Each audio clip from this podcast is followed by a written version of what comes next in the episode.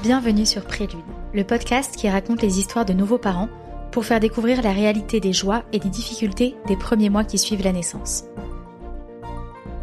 Je m'appelle Clémence et j'aurais adoré entendre plus parler de ce qui se passe après l'accouchement, mieux comprendre le quotidien des premiers mois et apprendre des tips de personnes en train de le vivre.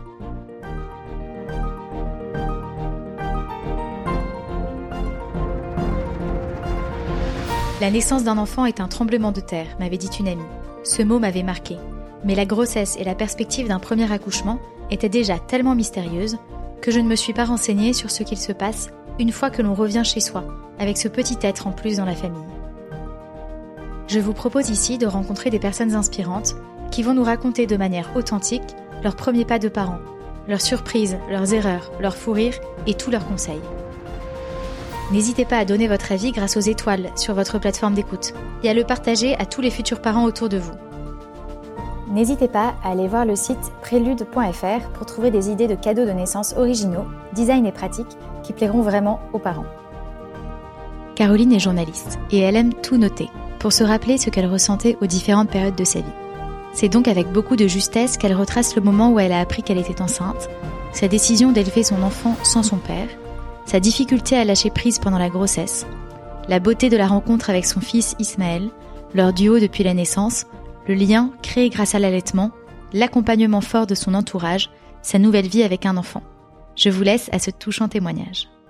Bonjour Caroline. Bonjour. Bienvenue ici au micro de Prélude. Je suis ravie de te recevoir. Merci, je suis ravie de participer. Merci encore de me recevoir chez toi. Est-ce que tu peux te présenter en quelques mots? Oui, bien sûr. Alors, euh, je m'appelle Caroline, j'ai 32 ans depuis peu et euh, je suis journaliste dans le secteur de la mode et de la beauté et du bien-être euh, de manière plus générale.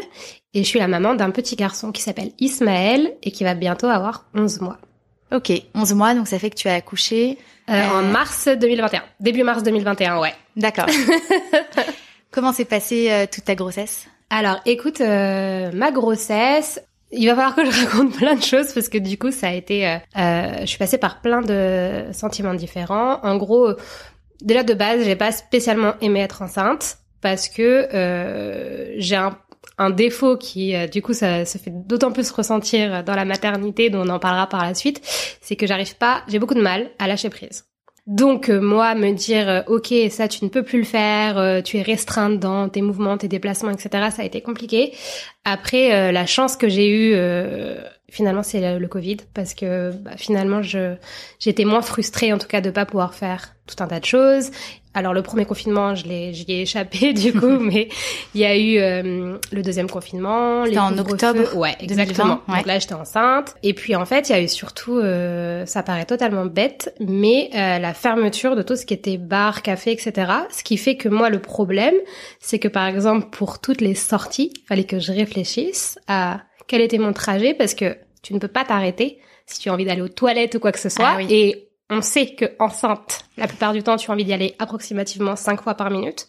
Du coup, du coup, tu vois, ça, c'était un, un, problème dont personne parle, mais qui était vraiment un problème. Ah ouais, stratégiquement, tu devais penser euh, exactement, à tes ouais. trajets exacts. Et moi, euh, bon bah voilà, euh, on est à Paris, j'ai pas de voiture, donc je faisais beaucoup, euh, quand c'était encore possible, beaucoup de choses à pied. J'ai fait bah, jusqu'au bout pratiquement. enfin bon, donc ça, c'est assez anecdotique, mais j'ai eu l'impression de pas avoir vraiment fait attention en fait à cette grossesse, c'est-à-dire que J'étais déjà dans le futur, je voulais pas regretter, donc j'ai pris des photos. Je prenais des photos régulièrement, mais je ne les regardais pas, c'est-à-dire que je les prenais et je les envoyais sur ma boîte mail et j'ai fait un dossier en me disant voilà un jour quand tu voudras plus ou moins documenter ta grossesse tu seras contente de les avoir tu pas de regrets. Mais je me suis éloignée en fait de tout ce qui était grossesse mignonne. Tu sais les Hmm. séances photos de grossesse le fait d'en parler jamais euh, je mettais de, de vêtements moulants ou quoi que ce soit et je détestais qu'on me donne l'impression d'être enceinte, Qu'on regarde qu'on- ton ventre. ouais, qu'on regarde mon ventre, je, je détestais ça.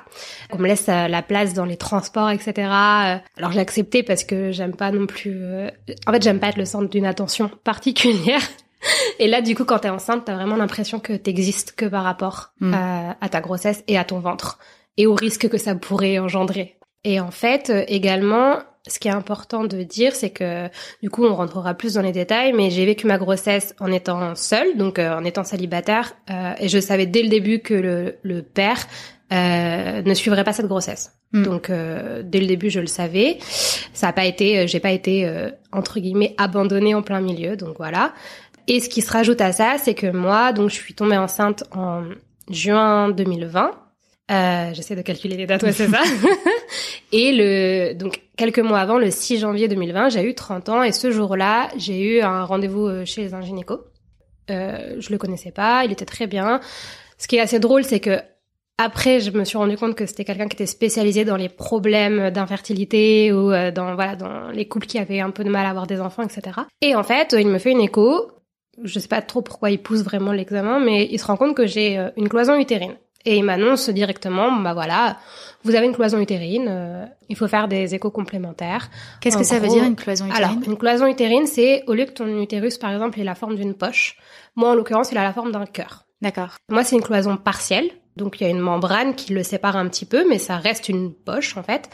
Un utérus cloisonné totalement, il y a une, une membrane, en fait, qui va le séparer au milieu. Et là, euh, a priori, si je dis pas de bêtises, tu es obligé de te faire opérer en amont si tu le sais en amont. C'est assez anodin. euh, c'est une petite opération que tu fais euh, pour justement enlever cette membrane D'accord. qui pourrait empêcher euh, le fait de, qu'un bébé se développe correctement dans ton utérus. Donc euh, voilà, mais le problème d'un utérus cloisonné, même euh, partiellement cloisonné, c'est que ça ne t'empêche pas forcément d'avoir un enfant. Par contre, tu peux avoir plus de risques euh, de faire de fausses couches, puisqu'en fait, il peut mal se positionner, l'embryon Mhm. peut mal se positionner. Et s'il se pose sur cette euh, sur cette membrane, en fait, il pourra pas se développer Ah oui. correctement. Tu peux avoir euh, donc passé ce délai, tu peux avoir le risque euh, d'avoir un enfant du coup qui euh, qui soit un peu plus petit parce qu'il a moins de place également pour se développer, donc ça peut être un risque pour lui. Et puis d'accoucher de manière prématurée, donc très prématurée, voire juste entre guillemets prématurée. Et puis le dernier dernier risque, c'est et donc du coup qui est censé être quand même le moins important, c'est que le bébé du coup n'est pas la place de se retourner et qu'il se présente par le siège. Donc tu as également plus de, de risques de pouvoir faire une enfin d'avoir une césarienne et d'avoir un un accouchement qui de toute façon sera plus suivi. D'accord. Donc moi j'ai été suivie directement dès que j'ai appris que j'étais enceinte. Enfin ma gynéco qui me connaissait bien m'a envoyée directement chez euh, Cochin, Port-Royal, pour euh, parce qu'il fallait que je sois en niveau 3 D'accord. au cas où. Il s'avère que finalement, donc j'ai été suivie tous les mois là-bas, et en fait tout s'est très bien passé, et euh, j'ai accouché pratiquement à terme, euh, et c'était retourné, donc pas de problème, voilà. Des bonnes nouvelles finalement. Voilà, mais du coup, grossesse euh, un peu compliquée déjà euh, personnellement et sentimentalement parlant, donc je pense que effectivement ça a pas aidé à ce que je puisse pre- prendre pardon pleinement possession de cette grossesse et, et que je la vive sereinement parce que en plus se rajouter à ça ce problème que je enfin que je connaissais en amont et qui en fait euh, je le vivais un peu comme une épée de Damoclès genre OK mais est-ce que je suis censée être contente du coup? Est-ce que je peux me réjouir ou pas encore? Parce que bon, c'était, j'étais un peu mitigée en fait. Donc j'ai mis du temps et du coup j'ai eu un bébé qui s'est fait très discret. J'ai eu euh, franchement aucun mot de grossesse. Euh, J'ai eu aucune nausée, j'ai eu un peu de fatigue, mais rien. Je continuais à tout faire pratiquement et euh, j'ai eu entre guillemets juste des, euh, des douleurs ligamentaires euh, qui étaient un peu embêtantes pour me déplacer, mais euh, pas de problème pour dormir, euh, rien, pas de problème de circulation, vraiment rien du tout. D'accord. Donc ça, euh, voilà.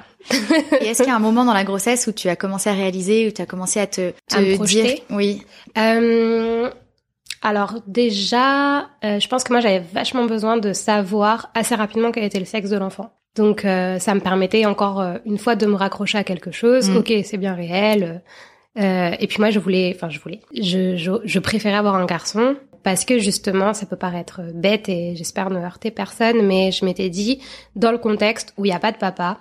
euh, moi j'ai eu j'ai beaucoup d'amis qui ont eu euh, des problèmes avec leur père, soit père absent, soit père un peu malsain, etc. Et du coup, ça a été compliqué pour elle de se développer euh, sereinement en tant que femme. Et du coup, je me suis dit, en fait, j'ai pas envie de porter ça. C'est-à-dire, j'ai pas envie de, en plus déjà de devoir tout lui expliquer, d'essayer. Je considère pas que j'ai les deux rôles en fait, mais d'avoir mon rôle et de de devoir faire en sorte que ouais, qu'il soit le plus le plus heureux possible et qui manque de rien, j'ai pas envie en plus de devoir euh, l'accompagner là-dedans et que ce soit de ma faute entre guillemets, mm. même si c'est pas de ma faute, mais bon, sur le coup, je pense qu'on culpabilise de tout. Donc du coup, quand on m'a annoncé que c'était un petit garçon, j'étais très contente. T'étais rassurée. Ouais, j'étais rassurée. Et j'arrive pas à savoir si je l'ai senti direct ou si c'est parce que je voulais vraiment que ce soit un petit garçon. Donc ça, je pourrais pas dire s'il y a cette espèce d'instinct. Mais du coup, je me suis dit, ok, c'est bon, déjà, premier step. ça, c'est fait. T'as toujours un peu peur qu'on te dise, bon, euh, finalement, on s'est trompé, mais finalement, euh, dans ce sens-là, je crois que c'est moins fréquent. c'était vraiment un garçon. Ouais, c'était vraiment un garçon. Et du coup, ouais, là, je pense que j'ai commencé un peu à réaliser. Après, effectivement, quand ton corps commence à changer. Et pareil, je pense que ça, c'est lié à la situation plus à mon besoin de contrôle, mais j'ai eu besoin de me dire, ok, tout ce qui est euh, besoins vitaux, je les gère en amont comme si ça se résumait à ça en fait, mais euh, il a fallu que voilà, j'achète le lit, les trucs euh, basiques, et surtout je voulais que personne ne le fasse à ma place. Hmm. Je sais que il y a beaucoup de personnes qui ont été étonnées, mais par exemple, je n'ai pas voulu faire de liste de naissance. Mes parents, à force d'insister, j'ai bien voulu qu'ils achètent le lit, je crois. mais c'était vraiment comme si c'était à moi de le faire, tu vois. En gros, ok, j'ai pris la responsabilité de garder cet enfant en, en connaissance de cause, et du coup, bah, je veux pouvoir l'assumer réellement, tu vois. Je pense que au fond, il y a aussi un peu d'ego là-dedans. Mais voilà, donc une fois que j'ai commencé un peu à, à rendre le truc un peu plus concret grâce à du matériel, euh, grâce euh, également au fait d'écrire, donc euh, c'est ce que je te disais en off du coup depuis le jour où j'ai appris que j'étais enceinte, pour rien oublier de tous les états dans lesquels je pourrais passer, et puis surtout pour pouvoir lui raconter son histoire de la manière la plus la plus vraie possible, c'est-à-dire j'ai pas envie de romantiser euh, ni ma grossesse, ni tous les sentiments que j'ai pu ressentir, ni comment ça s'est passé avec son père ou quoi que ce soit. Et du coup, euh, euh, j'ai pas envie d'oublier non plus les détails qui peuvent être importants quand tu te construis plus tard, etc. Et du coup, j'ai tout noté, j'ai tout documenté. Et le fait d'écrire, en fait, ouais, ça m'a, ça m'a vachement aidé. Moi, ça a toujours été de toute façon l'écriture. Je pense que voilà, en plus, je suis journaliste, donc voilà, ça aide. Mais, euh, mais ouais, j'ai fait ça, j'ai écouté beaucoup de podcasts euh, autour de la maternité. Petit à petit, ça a fait son chemin, mais... Euh... Pour revenir à l'écriture, c'est incroyable d'avoir fait ça. Parce ouais. que c'est rare d'avoir autant de détails sur ce, sa toute petite clair. enfance. Nous, par exemple, euh, j'ai une grande sœur et nous, ce qu'on adorait, c'était, euh, enfin encore maintenant, mais du coup on les connaît plus, mais c'était euh, regarder tous les albums photos, tu sais, de famille, et on se posait avec mes parents ou avec d'autres membres de notre famille et on regardait les souvenirs en fait. Mais je trouve que moi c'est pareil, par exemple pour les photos, là j'ai oublié ce, ces trois derniers mois, mais tous les trois mois en fait, je faisais développer mes photos de lui de mon, dans mon téléphone. Donc il y a des photos de moi enceinte, il y a donc je faisais vraiment de la grossesse, c'est 0 à ses 3 mois, 3 à 6, etc. Là j'ai un peu oublié. Mais en me disant en fait on est une génération où on prend énormément de photos mais en fait en physique on les a peu. Mm. Et par exemple euh, nos parents qui prenaient des photos à un moment donné, bah à contrario je trouve qu'ils en prennent plus du tout. En tout cas moi euh, c'est ce que je vois mon père, il a beau avoir un appareil photo ou quoi que ce soit, tu le vois avec Ismaël, il prend pas de photos. Mm. Alors ils sont dans l'instant, mais du coup il y a rien qui documente ces moments-là si c'est pas nous qui les mm. qui les donnons, tu vois. Donc du coup ouais il y a les photos et ces carnets. Euh, là j'ai commencé le deuxième et j'ai l'espoir de pouvoir faire un, des albums photos un peu sympas avec des mm. anecdotes. Mais bon, tu connais le manque de temps. Dès que tu as un peu de temps libre, en fait, tu fais autre chose. Tu es plus dans la logistique que dans la création. Donc, euh, donc voilà. Mais ouais, je me dis en fait, euh, il va arriver à un moment donné, je me suis, je me suis dit ça dès le début en fait, où euh, bon bah comme tous les enfants, il va passer par euh, la crise d'adolescence, euh, la quête d'identité. Sauf qu'en fait, quand t'as déjà une partie qui te manque, d'autant plus que c'est un enfant qui est issu de, enfin qui est métissé, donc du coup moi il y a tout un côté culturel que je peux pas lui apporter. Et il y a un moment donné où forcément il va se poser des questions, toutes les, les questions vraiment basiques liées à son père, il aura les réponses dès le début, mais toutes les questions liées vraiment à d'où il vient, tout cet aspect culturel, euh, parce que du coup il est originaire du Sénégal. Tout ça, je peux rien lui mm. dire. Je sais pas. Du coup, euh, du coup voilà, euh, j'ai noté le village d'origine. il a des photos de son père. du coup, tu vois, il pourra voir.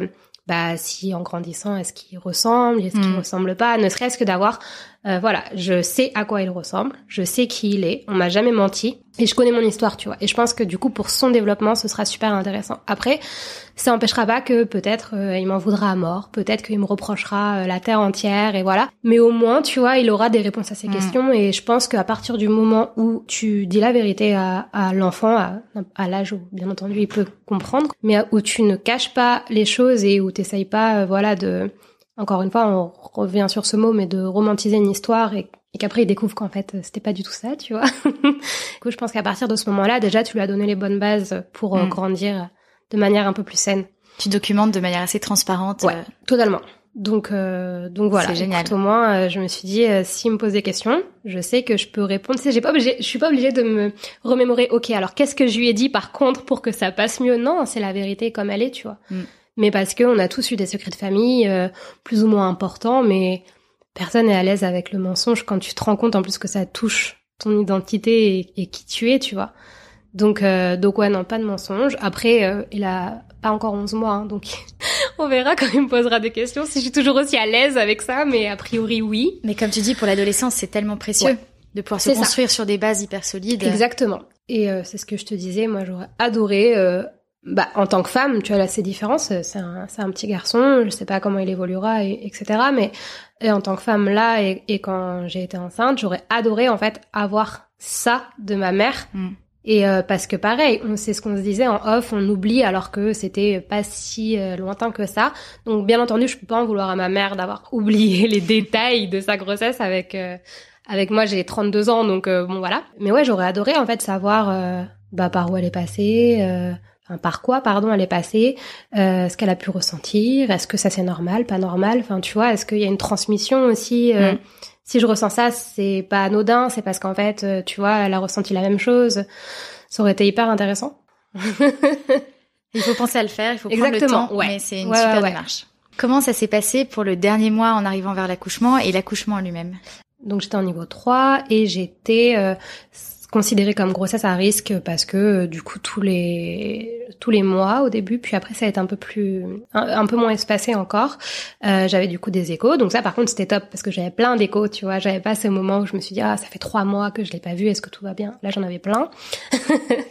Mais du coup j'étais censée être en, en congé pato euh, très très rapidement parce que ma gynéco avant que je sois suivie à Port-Royal m'avait dit moi si ça ne tenait qu'à moi je vous arrête au bout de 16 à 20 semaines ah oui. ok. Et moi, en plus, euh, bah, je sais pas lâcher prise, donc il était hors de question que je lâche mon job. Et euh, j'essayais de repousser, repousser, repousser. Et en fait, comme tout se passait bien, ce que j'ai dit, je dis, mais en fait, euh, tout se passe bien, donc pourquoi est-ce que je m'arrêterais? En plus, il y a le télétravail et tout, donc donc j'ai tenu. Je, tu vois, je saurais plus te dire exactement à combien, en plus, même à l'heure actuelle, entre entre SA et semaine de grossesse, ça reste toujours le flou total. Il va falloir qu'on se mette d'accord un jour sur ces semaines. En gros, j'ai accouché début mars et j'ai été arrêtée euh, entre fin novembre et tout début décembre. D'accord. Voilà. Donc avant. Ouais. Donc j'ai réussi à, à, grappiller un petit peu de temps, mais j'ai arrêté, j'ai été arrêtée, pardon, euh, quand même bien en amont. Je suis restée en fait en province chez mes parents. Donc on a vécu ces entre guillemets derniers mois de grossesse parce qu'il m'en restait encore en famille. Et puis après j'ai décidé de rentrer euh, sur Paris. Et j'avais un appartement au troisième étage sans ascenseur.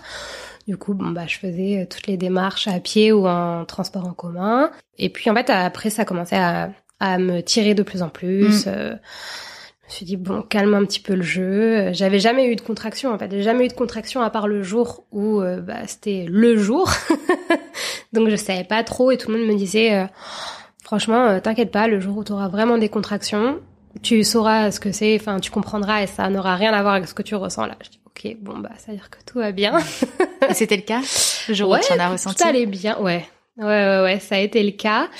A quelques jours avant, et c'est là l'importance d'avoir documenté aussi, c'est que moi j'avais été suivie euh, par, enfin été suivie par une sophrologue. Euh, j'avais essayé plusieurs choses parce qu'en fait pour le, c'est pas une anecdote, mais pour euh, mieux comprendre aussi euh, peut-être mon histoire, en 2018, je suis, je suis tombée enceinte de la même personne avec qui j'ai eu Ismaël c'était pas le bon moment et puis euh, les conditions étaient plus ou moins similaires et euh, et j'ai pas voulu réfléchir et du coup euh, j'ai pris la décision d'avorter sauf que en fait donc j'étais un peu limite dans le temps et je partais en vacances entre copines au Brésil pendant trois semaines mais en sac à dos à bouger tout le temps, etc. Et donc la personne, enfin le gynéco en charge m'avait dit il est hors de question du coup que vous avortiez maintenant par médicament. Donc on programme une opération pour quand vous rentrez donc dans un mois et quelques. Euh, et donc du coup, bah, anesthésie générale, curtage, etc. En fait, je faisais les choses de manière euh, très, euh, voilà, j'étais un peu en mode robot, donc je savais que c'est ce qu'il fallait que je fasse, mais je voulais absolument pas euh, y penser, en fait, conscientiser euh, la, chose. Donc j'ai fait comme si ça n'existait pas, mais mais donc du coup ouais, j'ai j'ai avorté et je pensais que j'étais ok avec cette décision. Physiquement, ça s'est bien passé. Euh, j'ai pas eu de j'ai pas eu de problème. Euh, mais par contre, psychologiquement, ça a été archi dur pendant, euh, je sais pas, un an et demi. Bah, en ah fait, euh, pratiquement, quand je suis allée à ce rendez-vous le jour de mes 30 ans, c'est parce que depuis l'avortement, en fait, je me, dans ma tête, j'étais tout le temps malade. C'est que c'était sûr que j'avais un problème, que je pourrais plus avoir d'enfants. que forcément, en ayant pris cette décision, bah, je culpabilisais déjà pour tout, pour toutes les femmes qui pouvaient pas avoir d'enfants, qui arrivaient pas à en avoir. Je me suis dit mais moi, du coup, Enfin, c'est horrible, alors que je suis totalement pour le droit à l'avortement. Mm. Je préfère le préciser. je trouve que c'est une chance inouïe qu'on qu'on qu'on puisse bah, prendre ce genre de décision. Mais euh, mais en fait, ouais, donc j'ai commencé euh, vraiment. En fait, j'avais l'impression d'être tout le temps, j'avais tout le temps un problème.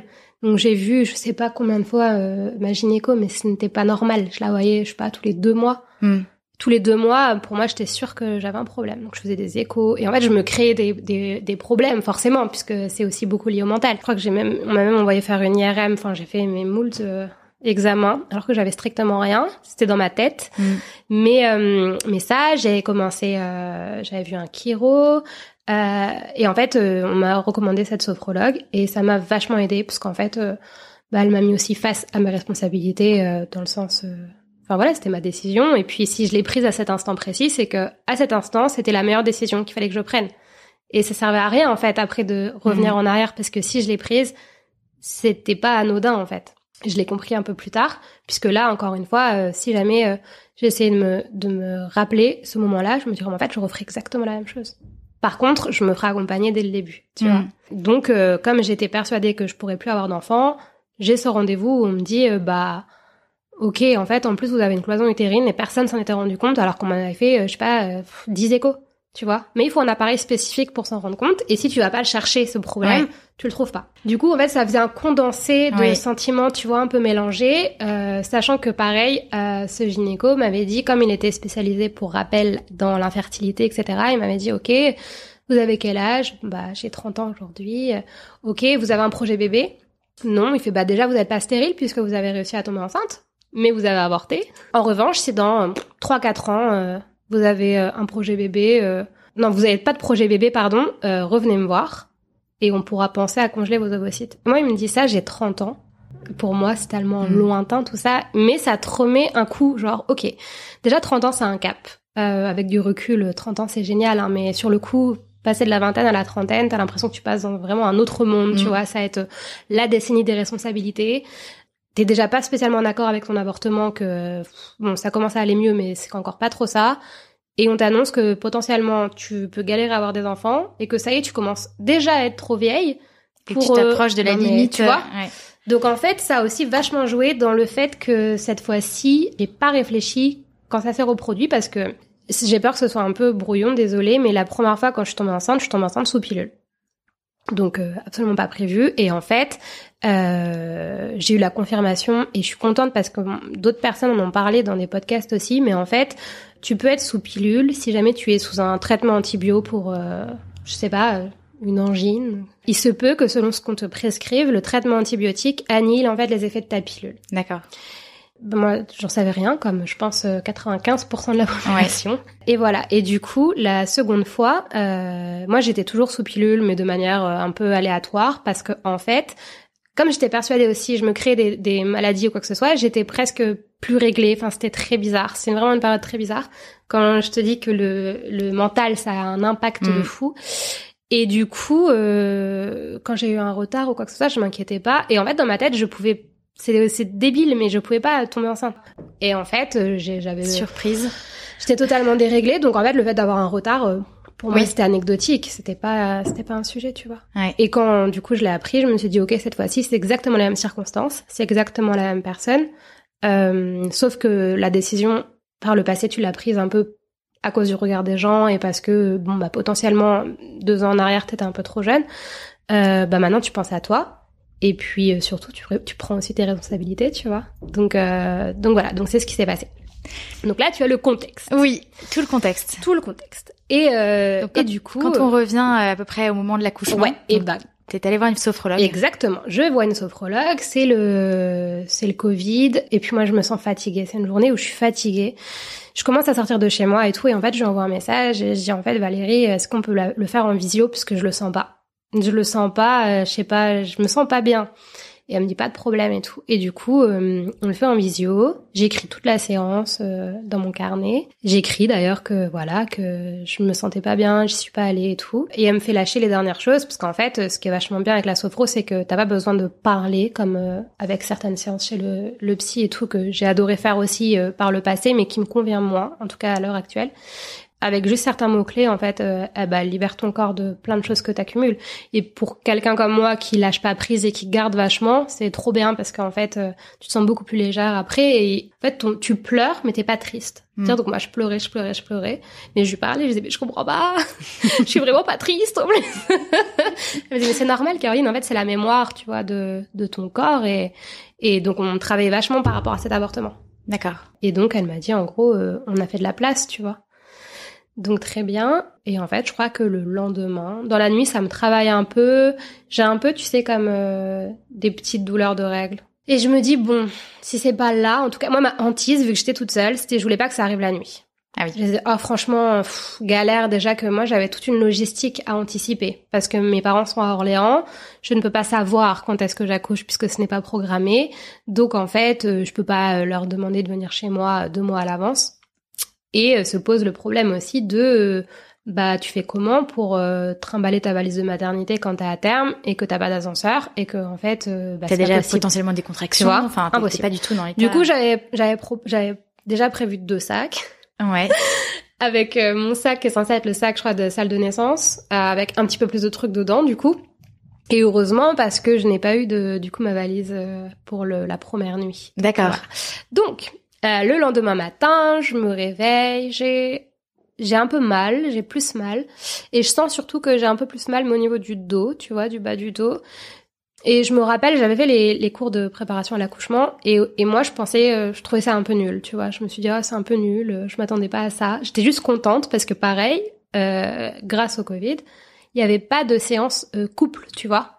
En fait, j'étais j'étais toute seule avec la sage-femme et j'étais pas euh, avec plein de couples et moi Mhm. toute seule. Mhm. Donc c'était trop bien. Et du coup, euh, je sais pas, je la trouvais pas, on n'était pas sur la même longueur d'onde et en fait, euh, en fait, elle était très bien, tu vois. Mais euh, bon, je pensais que c'était un peu useless.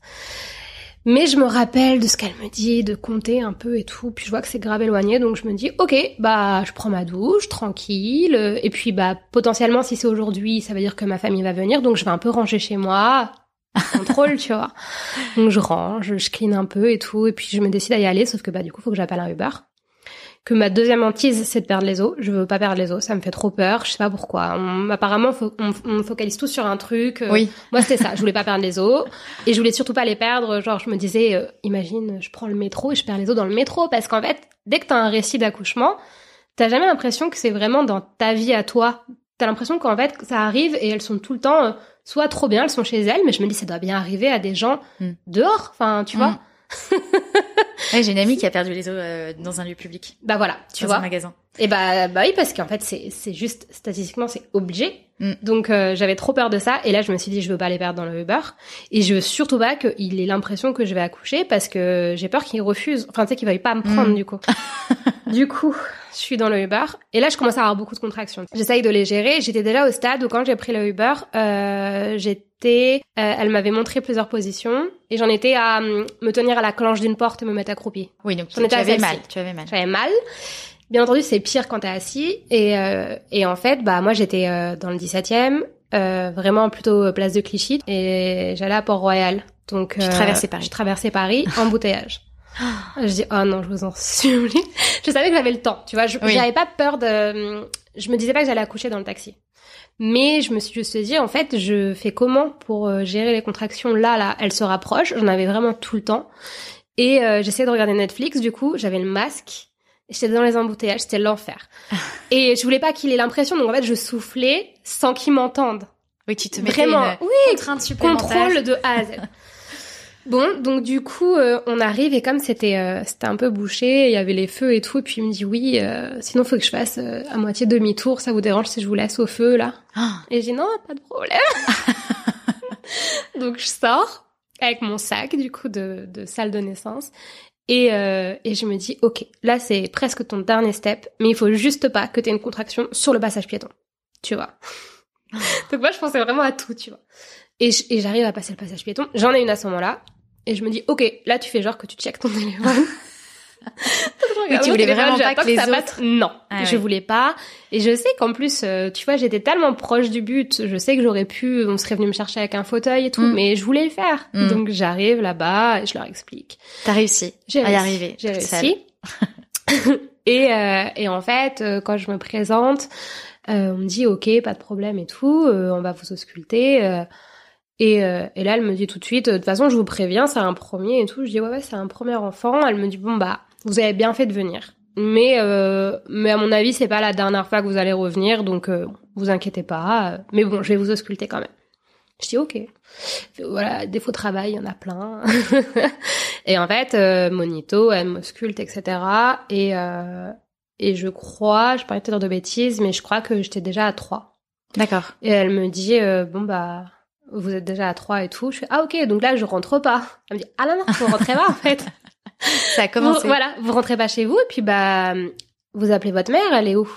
Euh, Je suis à Orléans et tout. Elle me fait, ok, bon bah ça va le faire. Puis je vois qu'elle revient après, elle me dit, vous lui dites maintenant quand même de, de venir. Donc j'appelle ma mère. En fait, il était, euh, je crois que j'ai, j'ai, je me suis levée à 9h du matin où je commençais à avoir vraiment mal. Je suis allée à, la maternité à 13h. D'accord. Donc ça faisait une bonne demi-journée euh, Ouais. que ça travaillait Et bien. en fait, ma mère est arrivée euh, vers 17h. D'accord. Vraiment, en plus, tu vois, je pense qu'elle travaillait. Enfin, je sais pas trop comment elle s'est débrouillée, mais voilà. Il faut savoir qu'en plus, ma mère a peur de, de conduire, tu sais, dans Paris et tout. Donc, Ah c'est oui. ma sœur, ma grande sœur qui l'a déposée, qui a fait le taxi, en fait. Parce que ma sœur, elle était en larmes parce qu'elle n'a pas eu le droit de monter, vu que c'est qu'une personne, Ah tu sais, oui. à la fois. Oui. Donc, euh, donc ma mère était, euh, moi, si tu veux, après le monito, etc. euh, je pense que j'ai eu de la chance, il devait pas y avoir énormément de monde, et on m'a mis directement en, en salle de travail, en fait, pour patienter. Au début, pareil, le contrôle fait que, moi, je savais que je voulais la péridurale, mais je voulais attendre le plus longtemps possible. et donc, euh, quand on avait fait euh, un des monitos, j'ai dit ouais, ça va. Elle me dit mais vous êtes sûre et tout? Je dis non, ça va, je peux encore tenir parce qu'elles elles sont quand même euh, bien, bien fortes. Tu vois, ouais, mais je peux encore un petit peu. De toute façon. euh, Enfin, là, c'est bon, il est dispo, parce que pareil, t'as forcément eu des récits de- d'anesthésistes Oui. euh, plus dispo, tu vois, genre, ok. Donc pareil, ma hantise, je voulais un peu contrôler, tu vois, genre, Oui. ok, je pousse un peu, mais quand même pas trop. Ouais. Et en fait, elle me dit, ok, bah allez marcher. Pour l'anecdote, j'ai pas le sens de l'orientation du tout, donc je savais qu'il fallait pas que je m'éloigne. Vraiment pas. En plus, un hôpital, euh, les couloirs se ressemblent tous, donc j'ai fait le même trajet. Tout le temps. Royal, énorme. Un enfer.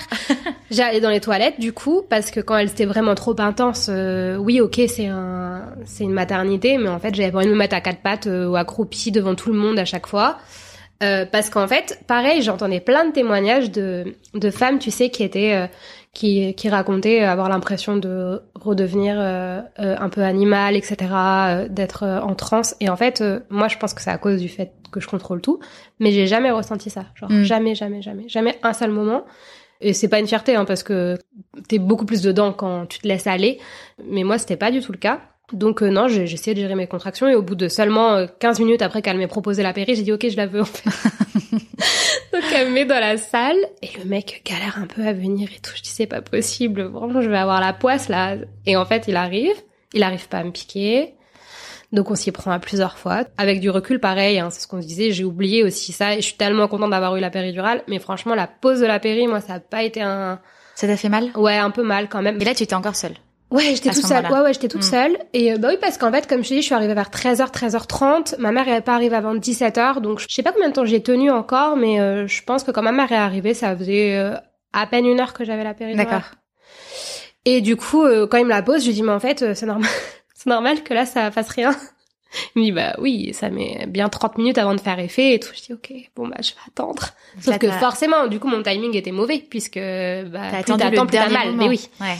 Donc voilà. Mais ce qui était cool, c'est que moi, je voulais. Euh, alors, je crois que ça se fait de plus en plus, si ce n'est pas automatique, je sais pas. Mais moi, je voulais vraiment pouvoir gérer, tu sais, le, la péridurale en fait. Et j'avais peur, en effet, de rien sentir du tout. Mm. Euh, et carrément, tu sais, où tu sens pas tes jambes. Et oui. T'es vraiment dépendant des autres pour pouvoir bouger un petit peu. C'est toi qui dosais Ouais, là c'est moi qui dosais. Euh, donc parfois, quand je me disais, ok, bon, euh, là tu peux quand même gérer, j'attendais. Bon, il y a tout un système, fallait bien compter quand même pour pas te retrouver un peu euh, dans la mouise. mais euh, mais ouais, donc non, ça s'est bien passé. Je suis restée dans la même salle en fait jusqu'à temps euh, jusqu'à temps que j'accouche. Donc ma mère est arrivée et on est resté. J'ai accouché à 23h30. D'accord.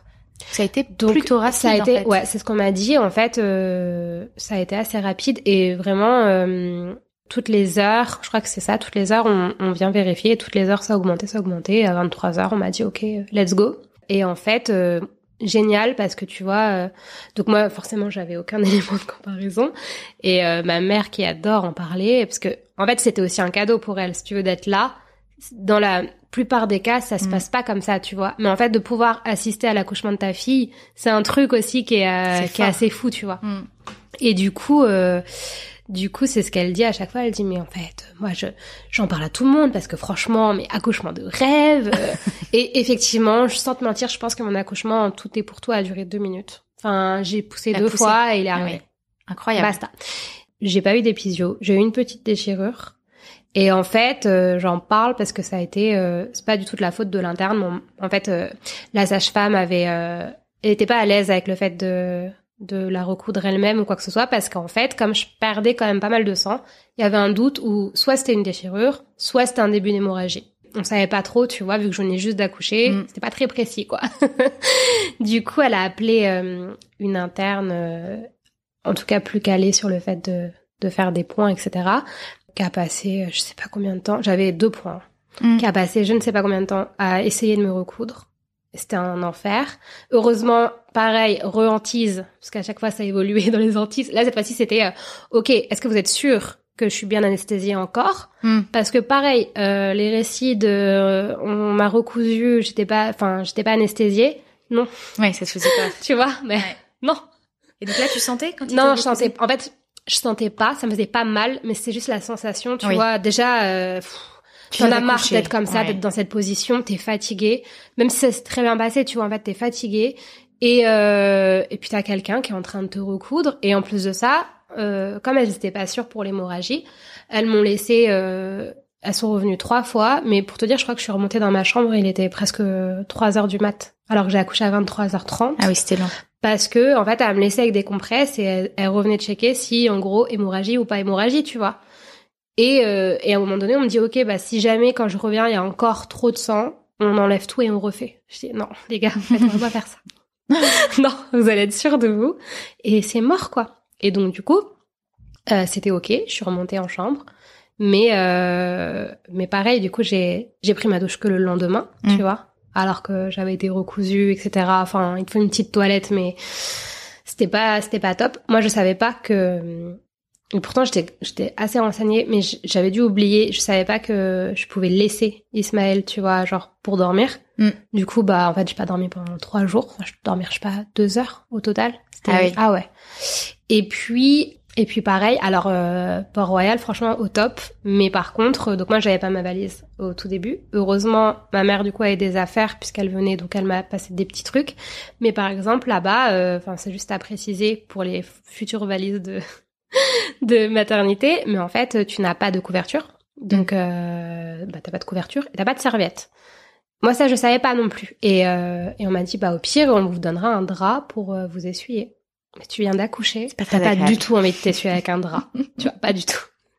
C'est là, ok, bah non. Et pareil, euh, on change pas euh, tes draps, tu sais, on met juste un espèce de grand coton mm. là. Euh, et si ça, voilà. Mm. Et s'il y a du sang, on te l'enlève. Mais sinon, on change. Enfin, tes draps ont beau être tachés, on va pas les changer, mm. tu vois. Donc c'est c'est c'est très cool. Et en même temps, moi, j'ai détesté mon séjour à la maternité à cause de ça, dans le sens j'avais envie d'être chez moi. Tu vois, je me sentais pas du tout. Euh, il y a beaucoup de témoignages trop bien où euh, elle se sent dans un cocon, euh, c'est trop cool. Pas du tout. Tu vois, je mm. trouvais ça froid. On me dérange tout le temps, donc en fait, même si t'arrives à dormir, dans tous les cas, t'es réveillé.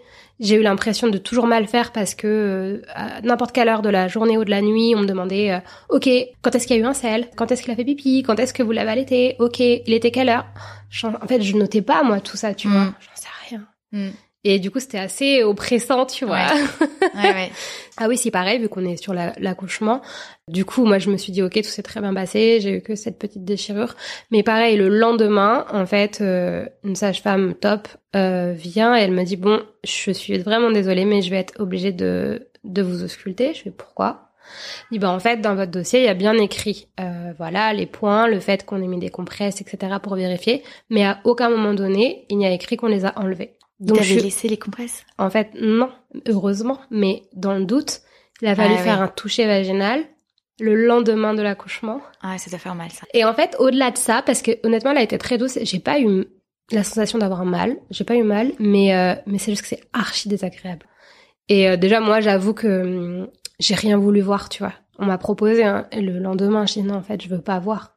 Et je sais que ça aurait, enfin, elle me disait, mais en fait, euh, souvent, justement, les femmes ont l'impression que c'est horrible, qu'elles sont, euh, voilà, déformées ou quoi que ce soit. Et en fait, c'est, souvent euh, vraiment moindre par rapport à, à vos pensées. Mais mm. impossible, tu vois. Ouais. Non. Donc, ça, ça fait partie après de tout le process de réadaptation du corps, mais, mm. mais dès le début, ouais, archi compliqué. T'as déjà peur de prendre ta première douche? Oui. Genre, ok, bon. Mettons-nous nus avec ce ventre vide euh, et, et, voilà, essayons de voir si on a mal, pas mal. Euh, enfin, redécouvrir un nouveau corps. Ouais, un nouveau corps, un nouveau, un nouvel équilibre en fait, parce que bah t'as plus le même corps que ce que t'as laissé euh, quelques heures auparavant. Tu vois, c'est plus le même poids, c'est mm. plus le même centre de gravité. Mm. Donc euh, ouais, ça c'est c'est bizarre. Et heureusement encore une fois que que je savais, en tout cas qu'on me l'avait dit, tu vois, et je partais pas de zéro. Donc je savais un peu à quoi m'attendre mais quand même compliqué, ne serait-ce, j'avais pas de peine qu'il soit vide ou quoi, tu vois, mais juste euh, j'avais du mal à me toucher, donc je voulais pas trop toucher mon ventre, je trouvais ça très bizarre comme sensation. Ouais. C'était comme si c'était pas moi, tu vois. Et encore à l'heure actuelle, vu que tu vois par manque de temps aussi et, et mon orga qui qui est pas toujours au top, j'ai pas pris le, le temps, tu sais, de faire une super remise en forme ou quoi que ce soit. Et du coup, j'ai encore l'impression un peu que oui, ok, c'est quand même plus moi, mais c'est pas encore vraiment moi, tu mm. vois. Alors, ok, bientôt ce sera ton tour, on s'occupera de toi, Caroline, mais pour le moment, tu vois, c'est juste, euh, voilà, je remercie mon corps, hein, il me porte encore jusqu'à présent, mais c'est pas encore, euh, mm. c'est pas 100% moi. J'ai une question sur le moment de la rencontre. Oui. Euh, Est-ce que euh, tu t'attendais euh, à voir Ismaël tel qu'il t'est apparu? Comment est-ce que tu as ressenti quand ils l'ont mis sur toi, s'ils l'ont mis sur toi? Ouais. comment est-ce que tu as choisi le prénom? Enfin, tout ce moment, cette petite mhm. bulle de vous deux? Eh bien, écoute, euh, le prénom, du coup, je l'avais choisi euh, hyper en amont parce que, euh, pareil, dans l'anticipation, j'avais commencé, je notais des prénoms. Alors, Ismaël, je l'avais toujours eu en tête, mais mais j'avais une petite liste de prénoms et en fait, j'avais un prénom pour fille et les garçons, tu vois, j'avais celui-ci, j'en avais un petit peu d'autres. Je voyais bien que je me focalisais plus sur un prénom masculin et ouais, quand je l'ai choisi et que je l'ai annoncé, j'ai eu un peu peur, je sais pas pourquoi l'annoncer à mes parents. Et euh, mes parents ont pas été très chauds au début, tu vois. Ah oui? C'était avant l'accouchement, ça? Ouais, c'était avant l'accouchement. Moi, tu sais, du coup, j'ai j'ai respecté aucun des délais parce que je l'ai annoncé euh, à mes proches proches dès que je l'ai su parce qu'en fait, je me suis dit, ok, t'as besoin, tu vas avoir besoin de soutien. D'autant plus si ça se passe mal, tu vois, mm. euh, voilà.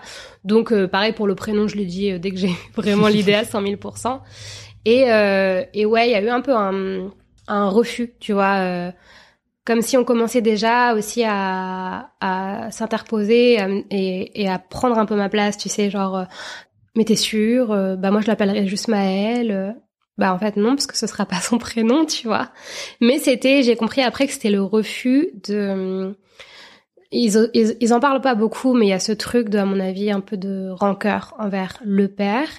Et du coup, ils ont eu le sentiment que le prénom avait été choisi par rapport à la culture sénégalaise, alors qu'en fait c'est un prénom qui existe dans toutes les, les religions par exemple et dans plein d'autres cultures et voilà, ça n'a vraiment aucun rapport pour le coup. Mais du coup comme ils n'osaient pas l'exprimer, ça a été un peu ça, tu vois. Donc euh, donc ouais, j'ai choisi euh, le prénom vraiment parce qu'en fait il m'appelait depuis des années et là ça avait euh, ça avait plus de sens. Je dis pas que Bien entendu que si jamais par exemple, euh, j'imagine que si le père avait été blond aux yeux bleus, peut-être appeler mon enfant Ismaël, ça aurait peut-être eu moins de sens, tu vois, entre guillemets, à justifier, je ne sais pas. Mais là, ouais, ça a été assez naturel pour moi. Et la preuve, en fait, ma démarche, c'est que j'écrivais dans mon téléphone, tu vois, des prénoms, et puis j'attendais. Et quelques jours plus tard, j'y revenais. Et si euh, vraiment, tu vois, ça ne me plaisait pas du tout, je l'ai mhm. supprimé. Et en fait, son deuxième prénom n'a rien à voir, il s'appelle Léo, parce que j'adore euh, ce prénom, mais il ne m'appelait pas autant en premier prénom. Tu étais complètement sûre de ton choix. Ouais, j'étais sûre de mon choix, et ça peut paraître débile, mais du coup, je m'imaginais aussi, tu sais... Euh, l'appeler. Et même dans les moments où t'es un peu en colère etc et en fait Léo tu vois ça ça ça sonnait pas ça passait pas c'était pas fort. Donc euh, donc voilà. Et euh, du coup bon bah il a il a ce prénom Ismaël et mon nom de famille qui pour le coup est très très français tu vois. Donc donc déjà il va commencer avec euh, avec des interrogations dès le début.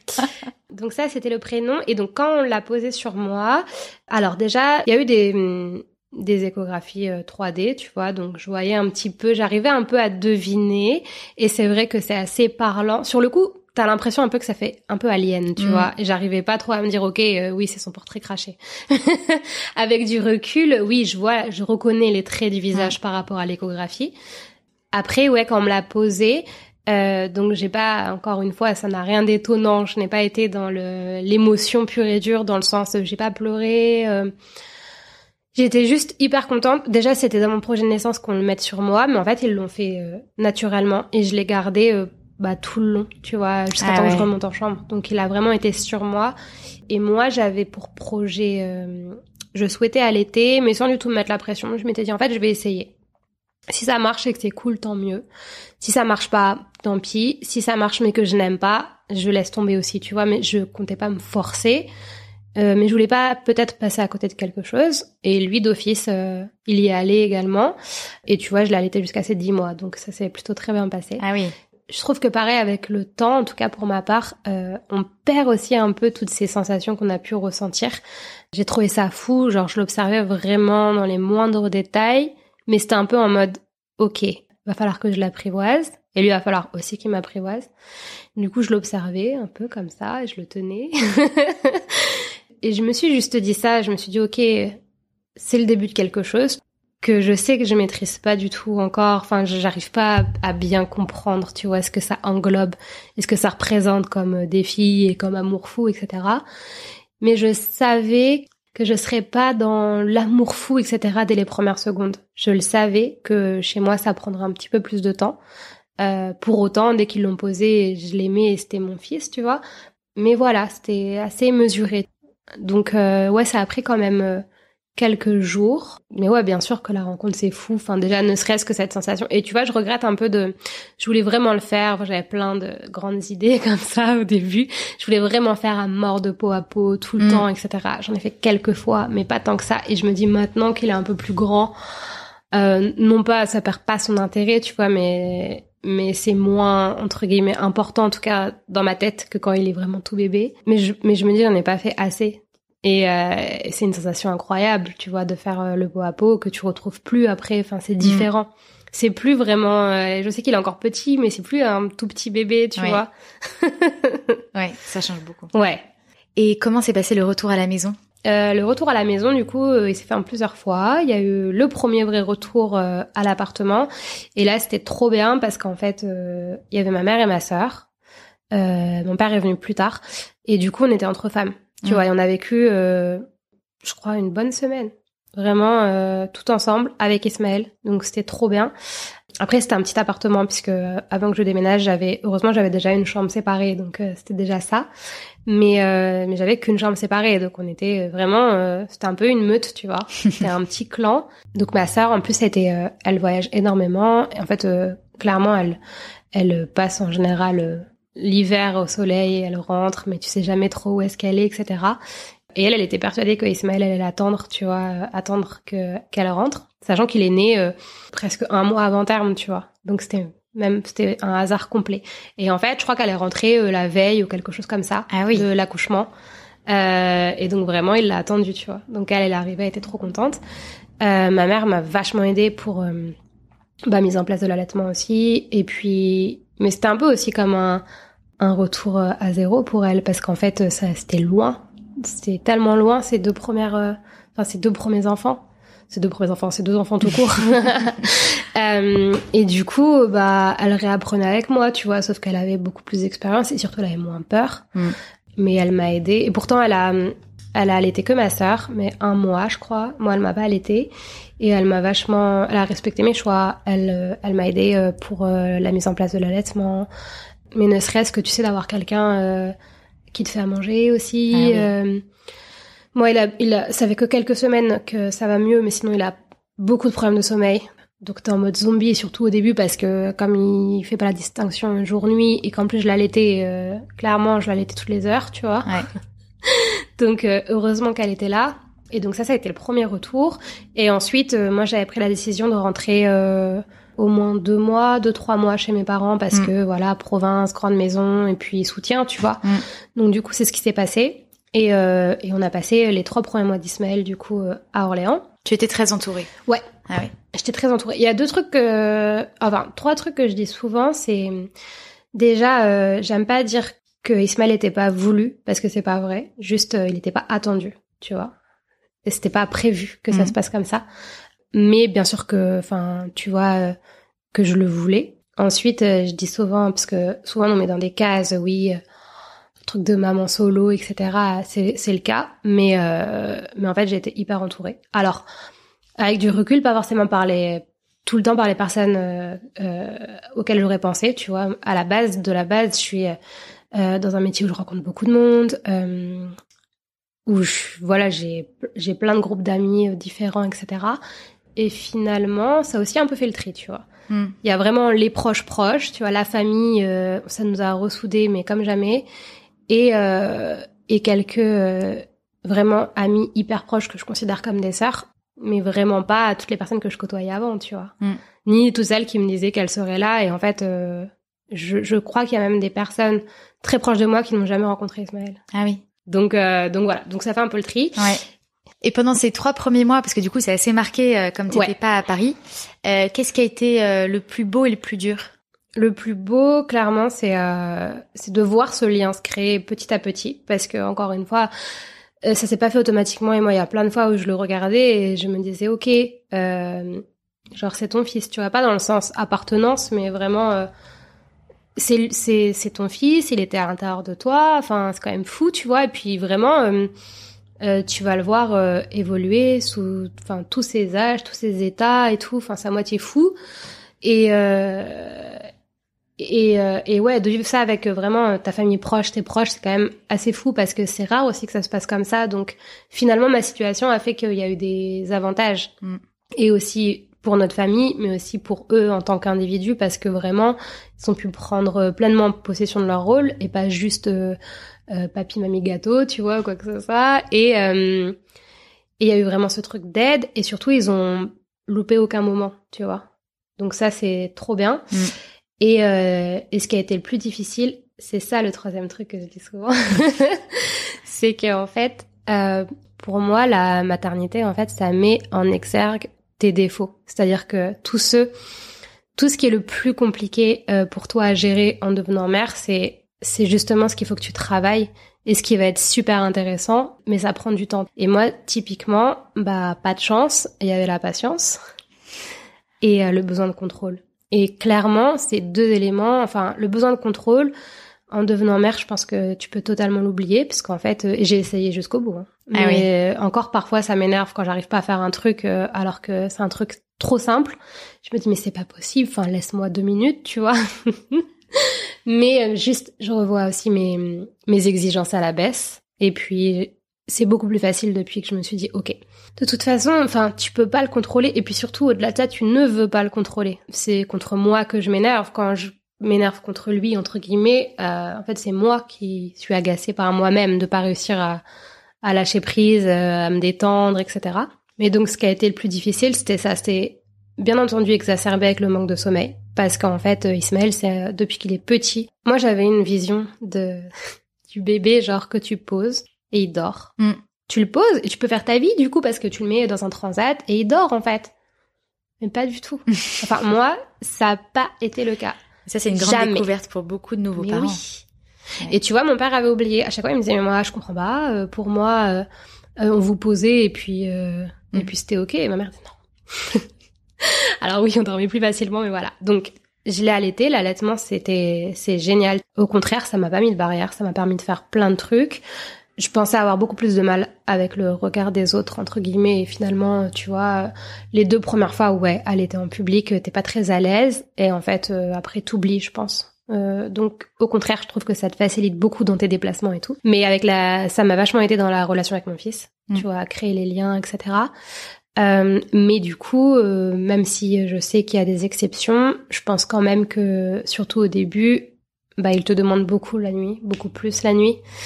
Et souvent on me disait ça, mais si tu lui avais donné le biberon, il dormirait, et machin, etc. Tu vois. Sauf que si t'arrêtes ton allaitement pour cette unique raison et qu'en le donnant le biberon, ton enfant ne dort quand même pas, bah t'es bien dégoûté quand même, Ouais. tu vois. Ouais, ouais.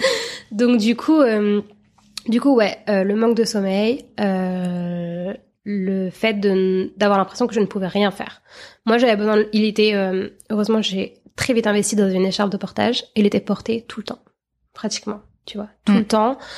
Euh, pour l'endormir vraiment tout au début, hein, puisque tu parles des trois premiers mois. Euh, heureusement que du coup on était dans une grande maison, on faisait des tours du salon comme ça, on essayant qui s'endorment tout le temps, tout le temps. Euh, je travaillais sur des trucs, je le portais. Euh, Tu travaillais euh, à ce moment-là en fait, euh, quand je, je travaillais pas, euh, c'était pas du travail, mais tu vois, je m'étais euh, fixé des objectifs d'administratif, de Mm. trucs que je voulais absolument régler avant telle date. Et n'importe quoi. Quand je te dis que je voulais tout faire, je j'ai voulu faire son faire part euh, tout de suite, euh, sauf que ça m'énervait euh, parce qu'il me laissait pas le temps de le faire. Tu Ouais. vois, en fait, tu mettais euh, beaucoup de pression. ouais, à fond. Je me mettais beaucoup de pression et heureusement que j'étais pas chez moi parce que euh, en plus de ça, sinon j'aurais sûrement voulu que tout soit rangé. euh, Mm. Incroyable. Et et donc oui, et tu ne pouvais pas le poser, donc euh, j'avais, on m'avait, enfin la la collègue de ma mère nous avait prêté un lit dodo. Bah en fait, il dormait, enfin très clairement, il dormait dans mon lit, ça servait à rien. Je le posais, il hurlait. euh, il avait aucun aucun problème de reflux ou quoi que ce soit, tu Mm. vois, juste euh, le il voulait être tout le temps avec moi. Et Mm. moi, je culpabilisais vachement parce que je me suis dit, ok, ça on le sait pas, tu vois, mais peut-être que en effet, c'est le fait que bah qu'il il soit né, voilà, avec euh, ce bagage déjà de vie et que du coup, bah il est vachement encore plus dépendant de moi et du coup, ça a créé un lien, plus l'allaitement, plus tout ça. Donc je savais pas trop jusqu'à très longtemps, de ça. ouais. Mm.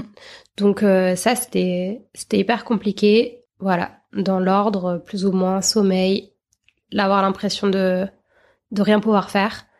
En tout cas, pas ce que je voulais faire. Mm. Et puis, euh, même si là encore une fois, le Covid m'a aidé là-dessus parce que euh, la transition été plus douce, dans le sens où moi, à la base, ma vie c'était pas du tout ça. Mm. C'était l'opposé de ça. L'année, tu vois, euh, bah quand il y a eu le, le Covid, là, enfin le premier confinement en mars, moi je revenais de Thaïlande par exemple. L'année euh, l'année d'avant, j'avais j'avais fait genre sept destinations. Je voyageais à fond avec le travail, j'avais des événements tout le temps. Je faisais que des trucs en last minute. Là, Il fallait revoir l'organisation. là et puis bah 100%. c'est surtout que en plus tout tu sais les gens souvent te donnent euh, des conseils. Donc oui euh, dors en même temps que bébé dort ok moi il dort 30 minutes. Je fais quoi? Est-ce que en 30 minutes j'en profite pour prendre ma douche? Ou est-ce que je dors? Enfin c'est quoi le ratio Ouais. d'importance? Libère-toi du temps pour toi. Ok. Sauf qu'en fait euh, bah encore une fois je veux dire que moi j'ai pas de conjoint qui le laissait pour dire ok bah là je voudrais faire une heure de yoga est-ce que tu peux le prendre? C'est-à-dire que même ça c'est une organisation tu Mm. vois. Mm. Euh, le fait qu'il soit à la crèche moi en réalité ça m'aide juste à être au travail mais c'est pas du temps pour moi, tu Mm. vois. Mm. Donc euh, ça, ouais, ça, ça a été une difficulté. Et dans ma tête, je sais pas pourquoi, je me suis dit, euh, ok, ce sera comme ça jusqu'à un an à peu près.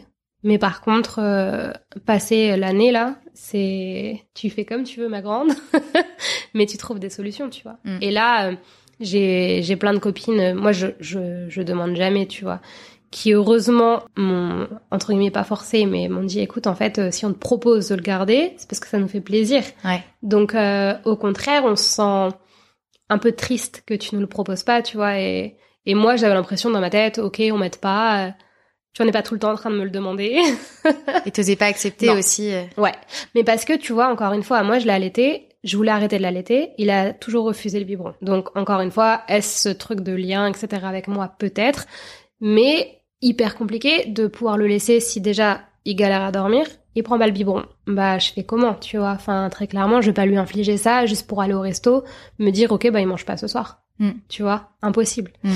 Donc euh, là, il a pris son temps, mais il a accepté le biberon. Donc euh, depuis, euh, je l'allaite plus et il prend le biberon. Et donc là, ok, tu vois, c'est plus facile. J'ai j'ai pu commencer à le laisser. Mm. Là, j'ai un anniversaire, je demande direct à une copine, ok, est-ce que tu peux le garder quelques heures, tu vois? Et c'est cool. Mm. Mais euh, mais voilà, elles ont compris en fait, pareil, que il fallait du pratique. Et en fait, euh, on a beau le dire, oui, il faut pas, enfin, t'as pas besoin d'avoir euh, 10 doudous, etc. Mais ça reste encore vachement ancré dans les dans les cadeaux, tu sais, des gens. Oui. Et en fait, non, tu vois. Là, par exemple, pour mon anniversaire, euh, bah, j'ai une de mes meilleures amies qui m'a offert une nuit, genre moi toute seule à l'hôtel, elle garde Ismaël, et il y a un massage en même temps dans le même hôtel. Trop bien, tu Incroyable. vois. Enfin, un truc dont j'ai besoin. Et euh, là, mon autre euh, meilleure amie qui m'a offert un abonnement euh, chez ClassPass, tu sais, pour faire du sport et tout, quand ça m'arrange dans la journée. Et si c'est le week-end, elle le prend. Bah, Génial. nickel. Ouais. Et ça, c'est répondre à un besoin. Mm. Parce que, bah, au bout d'un moment, c'est des besoins vitaux, tu vois. Très bon truc à retenir, ça. S'il y a Exactement. des personnes dans son entourage qui sont en Ouais. situation, Exactement. Les bons cadeaux et les bonnes réflexions euh, la nourriture au tout début. Tu vois, rapporter quand t'as des visites, que les gens, bah, viennent avec euh, un truc à manger. Parce que moi, par exemple, bah, je continuais à, à vouloir faire en sorte que quand ils arrivent, il y ait à manger, Ah, ouais. que ce soit fait. Ou alors je me débrouillais pour aller à la boulangerie, acheter le goûter. Enfin, tu vois. Ce qui est hyper dur à prévoir pour les visites. Ouais. Non mais sachant que les les premiers quand je suis revenue du coup à Paris après euh, bah il avait trois mois, je suis retournée dans mon dans mon premier appartement donc j'étais au troisième étage, il tenait pas encore sa tête et du coup bah il fallait que je prenne la poussette, que lui je le prenne dans un bras, que j'arrive à essayer de déplier la poussette Ah là là. pour pouvoir le mettre. Mais le retour était plus compliqué parce qu'en fait, alors oui, euh, bien entendu, j'ai craqué pour euh, la yo-yo en étant à Paris, voilà. Sauf que euh, c'est un mensonge. Tu ne peux pas la replier aussi facilement quand t'as qu'une main. Ah oui, il faut se plier, passer Exactement. en dessous, tirer. voilà. Ouais, ouais. Donc moi, je pensais naïvement que t'appuyais sur le bouton, tu faisais ça, tu vois. Et puis en fait, elle se pliait et du coup, avec un enfant dans, dans un des bras, c'était ok. En fait, non. Ouais. Du coup, je devais prendre Ismaël. Je montais les trois étages, je le mettais dans une chaise haute ou quoi que ce soit. Je courais redescendre chercher la poussette parce qu'on sait qu'on peut se la faire voler. C'était un enfer, franchement. euh, ouais, on pense pas à tous ces trucs de logistique, tu vois. Ouais. Très compliqué. Mais euh, mais ouais, écoute, après, euh, on a toutes euh, énormément de capacités et, et de ressources. C'est surtout ça. Est-ce Je pense qu'on s'en rend pas compte, mais T'as découvert des choses sur toi avec cette ouais, expérience j'ai rencontré quand euh, j'ai rencontré, j'ai euh, j'ai remarqué que finalement, j'étais pas si peu patiente que ça, mais que j'avais quand même beaucoup de travail encore à faire en amont. Et j'ai découvert que, en fait, en vrai, je savais que j'étais assez, que j'étais forte. Je le savais, mais euh, je savais pas autant dans le sens. D'un côté, ça m'énerve, tu vois, quand on me dit ouais, oh là là, mais euh, quel courage. En fait, euh, à ce stade, c'est pas du courage, c'est-à-dire que moi, le seul, t'as pas le choix. Le seul choix que j'ai eu à faire, c'est je le garde, je le garde pas. À partir du moment où tu prends la décision de, et ça pour n'importe quelle personne, qu'elle soit en couple, pas en couple, après t'assumes, tu vois, c'est-à-dire que bah t'as pas le choix, tu fais les choses. Bien sûr que c'est hyper dur de pas dormir, euh, que moi, euh, il y a plein de fois où j'ai pété des câbles. Je me suis dit en fait non, je veux plus. Et c'était un- une source de stress. Je me suis dit ok, mais je fais comment si je veux plus, tu vois? Parce qu'en fait je- j'ai plus le choix là. mais tu dors pas et tu sais ça. Ouais. Tu sais le réveil où tu viens de te rendormir, ça fait à peine 20 minutes. Il est 2 heures du matin, tu dors déjà profondément et il hurle. Et tu dois te relever. Hmm. Ah oui. Ce réveil là où t'es un peu entre les deux trucs et tu dis en fait euh, c'est bon, tu vois j'en ai marre. Et Et, personne peut t'aider. Tu vois? Ouais. tu te dis c'est quoi les, les solutions? T'as aucune solution. Tu dois juste te dire ok bah un jour après l'autre. Mm. Tu vois je passe cette nuit déjà. Demain je sais que ça ira mieux parce que c'est la journée voilà. Et puis je vais passer chaque nuit comme ça. Tu vois sans me mettre des objectifs trop grands. Je vais pas encore lui demander de faire ses nuits ou je ne sais quoi ou juste voilà on va faire une nuit après l'autre. Mm. Et moi mon rôle c'est d'essayer de qu'il le ressente le moins possible et d'essayer de lui donner confiance pour qu'il y arrive, tu vois. Mais ça, c'est un truc aussi que j'ai, j'ai pu découvrir, tu vois. C'est la résilience et j'ai beaucoup plus communiqué. Avant, tu vois, j'aurais jamais parlé de rien. J'aurais juste dit, ah ouais, c'est trop bien, c'est cool, il est vraiment trop mignon, euh, euh, regarde, chez moi, c'est parfait, euh, tout est rangé, les courses sont faites. et j'aurais jamais dit, c'est compliqué, de fou, tu vois. Jamais. Et en fait, c'est tellement important. Donc après, voilà, il y a aussi le fait que t'as les réseaux sociaux, t'as tout ça, euh, tu vois, la parole est vachement libérée et c'est cool.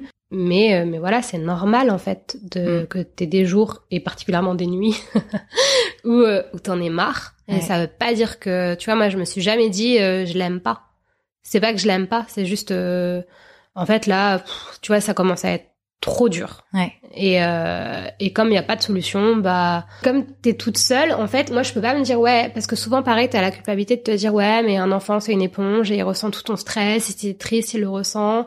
Ok, sauf que en fait, euh, bah à un moment donné, en pleine nuit, si tu peux pas le refourguer à quelqu'un, donc ton compagnon ou ta compagne ou voilà, euh, bah tant pis, il va le ressentir. Et puis moi par contre, tu vois, je partais du principe où je m'excusais tout le temps, c'est-à-dire que je peux péter un câble, donc je peux, je pouvais me mettre à pleurer parce que de fatigue, parce que en fait tu le comprends pas, et tu sais pas ce qu'il a, et, et en fait ça te gonfle vraiment, tu vois, t'as envie de dormir. Et du coup, tu peux dire des trucs un peu, euh, voilà, t'es chiant, mais qu'est-ce que t'as, Euh, genre j'ai pas de chance, tu vois, je pouvais dire des trucs comme ça.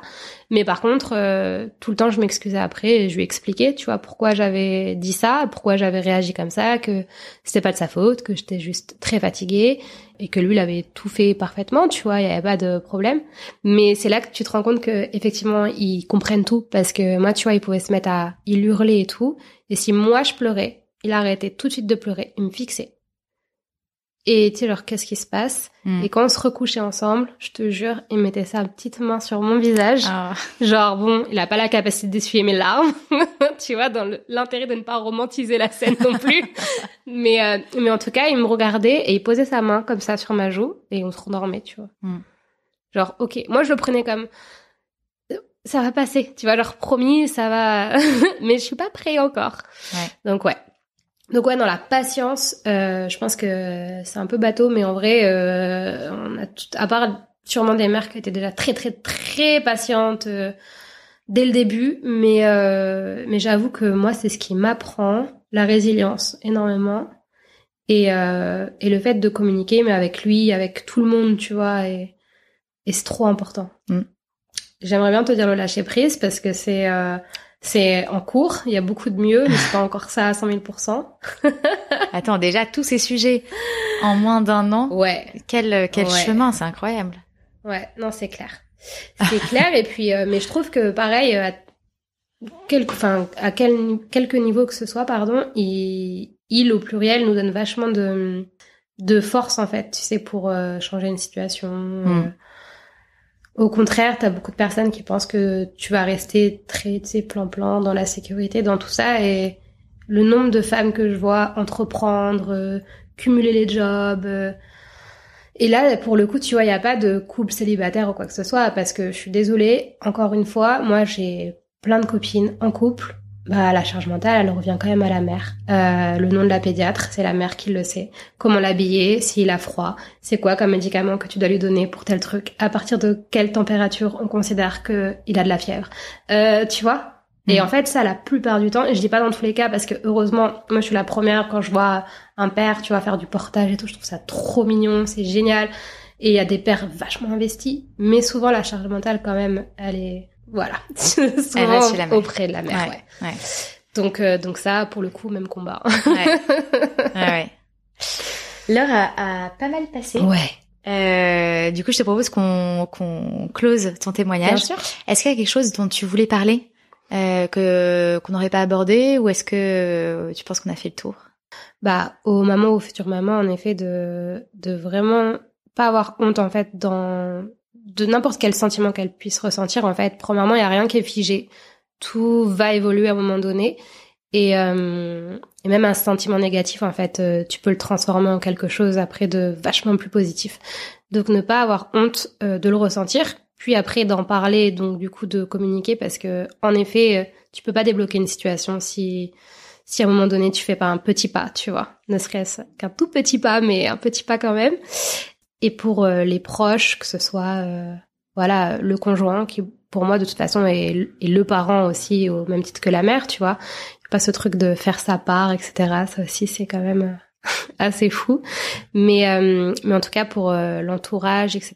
De de voilà ne pas hésiter à prendre vraiment des nouvelles pas que des nouvelles de l'enfant, mm. et à essayer de voir comment ils peuvent se rendre utiles parce que peu importe en fait ta situation euh, familiale ou euh, socio-professionnelle ou quoi que ce soit, t'as forcément à un moment donné besoin d'un soutien ou d'une aide quelconque, même de même euh, niveau logistique, tu vois. Et et ça c'est super important. Je pense que l'entourage en fait on, on néglige parfois sa son importance et sa place, mais mais c'est trop important dans les premiers mois, voire premières années. Je m'avance pas trop non plus parce que bon, on n'a pas encore passé ce cap, mais mais euh, je pense que c'est hyper important, tu vois. Mm. Donc voilà.